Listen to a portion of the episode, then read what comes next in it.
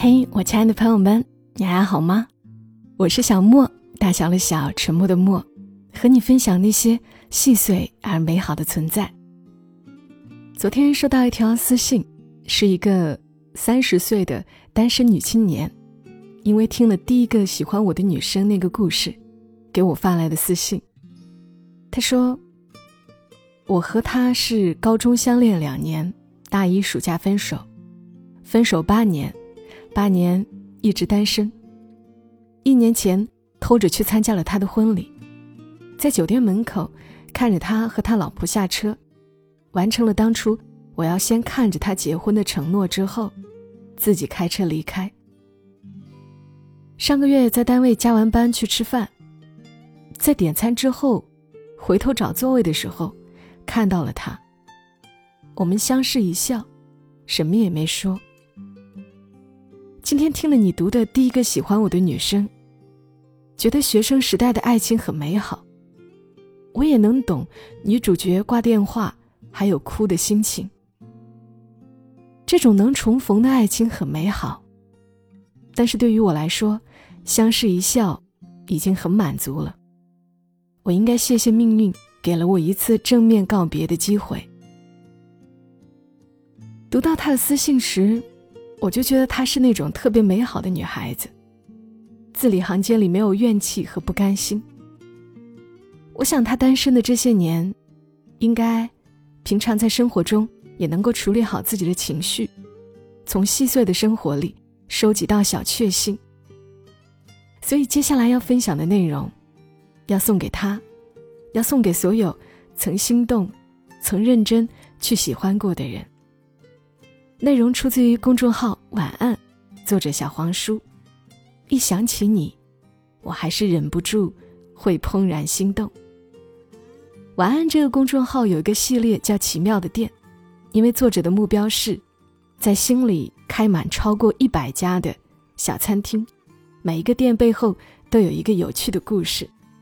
而今晚要和你分享的这家店，是晚安的第四十家店——羹羹鱼怀汤。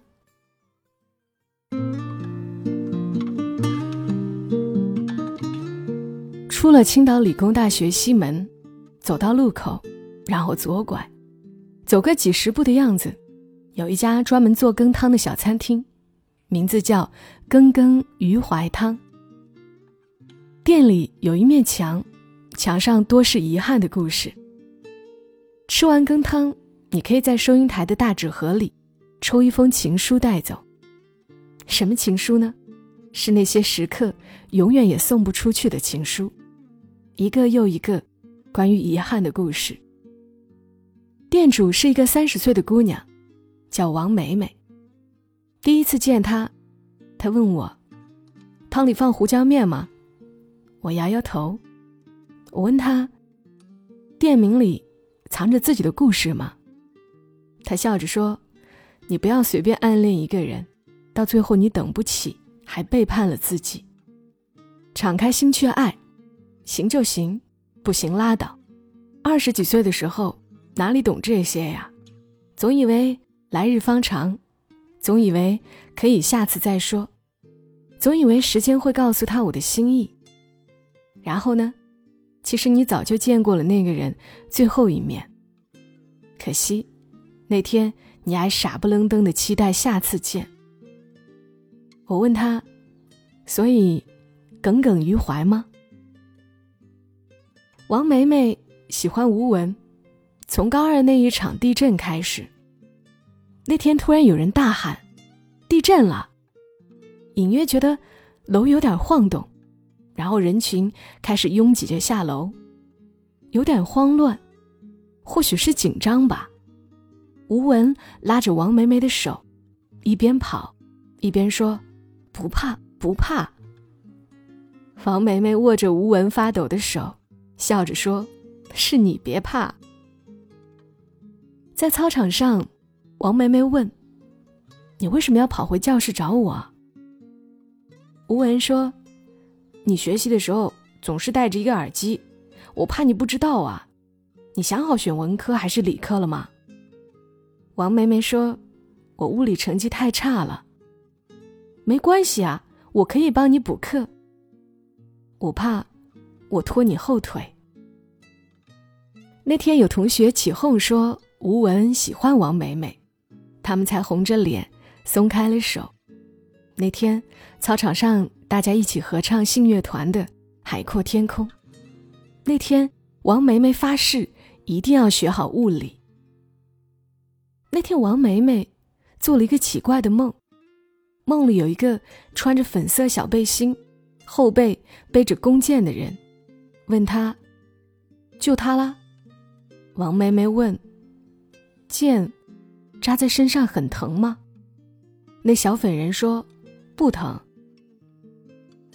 王梅梅想了想说：“我再想想吧。”后来，她再也没有梦见那个小粉人。高考前的第一百天，王梅梅和吴文在学校食堂一起吃饭，因为去的有点晚，只剩下一碗羹汤。吴文说：“你先吃吧。”王梅梅吃了几口说：“我不饿。”然后吴文就把剩下的都吃了。然后晚自习，吴文迟到，门口罚站十分钟。进了教室以后，吴文悄悄地从怀里掏出一个袋子，很神秘的跟王梅梅说：“喏，你最爱吃的炸鸡，快。”趁热乎吃。王梅梅问：“你哪里买的？”吴文说：“我给你掩护着，你就吃吧。”然后，班主任从教室的后门窗户把他们俩给抓住了。两个人站在楼道里罚站。吴文问：“好吃吗？”王梅梅说：“好吃。”吴文笑着说。那咱俩好兄弟嘛，你给我一碗羹汤，我定为你披荆斩棘搞来炸鸡，不负所望。那天他们罚站，悄悄在对方手心写字，有点痒，有点好玩。那天王梅梅突然明白了阿基米德原理，就是说有一个人掉进你的心里，溢出的开心等于这个人在你心里的重量。那天。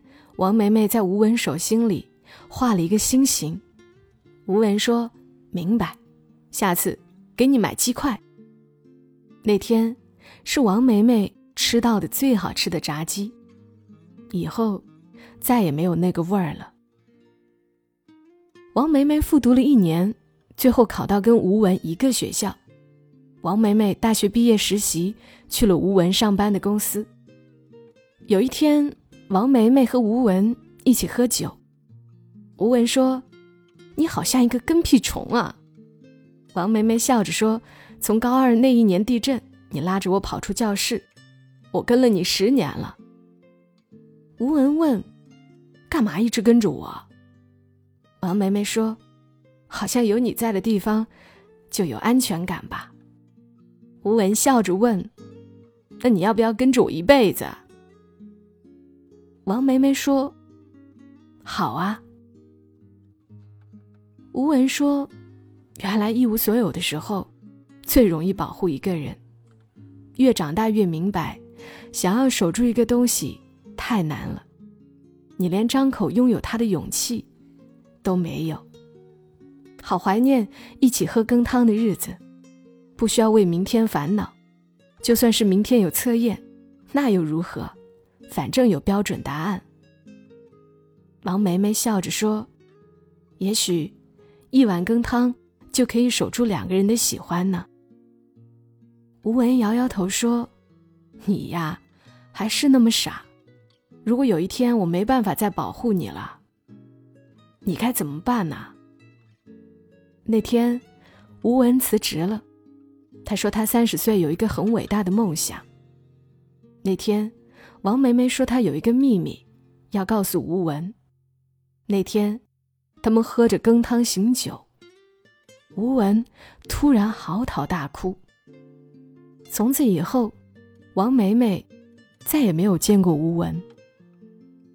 三十岁，王梅梅开了一家羹汤店，吴文结婚了，他们好像都过上了自己想要的那种生活。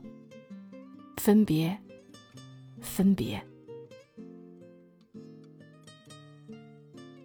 我问王梅梅：“你省略掉的那些故事，一定很心酸吧？”王梅梅说：“这些年，我从来没有参加过同学聚会，怕吴文去，又怕他不去。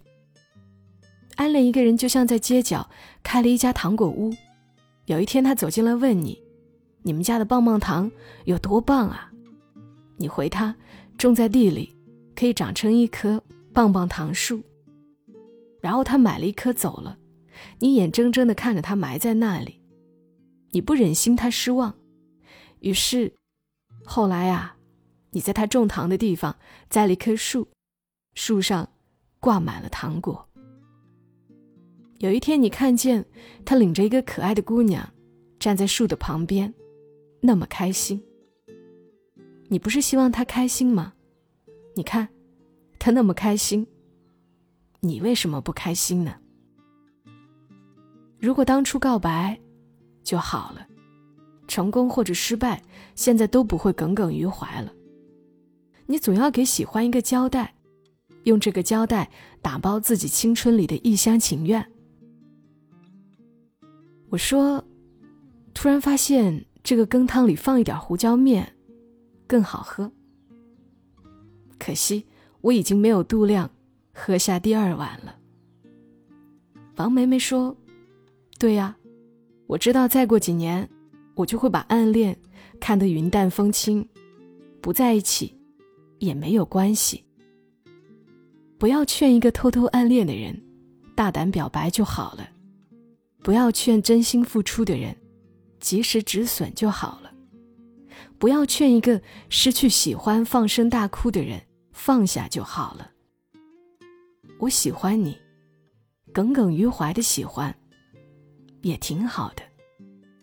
每个人生阶段，不就是因为有各种无趣的烦恼、迷茫的担心、一腔没由头的热血组成的吗？就算很久以后，我都会放下，但是不影响我此刻为他伤心，为他掉眼泪呀。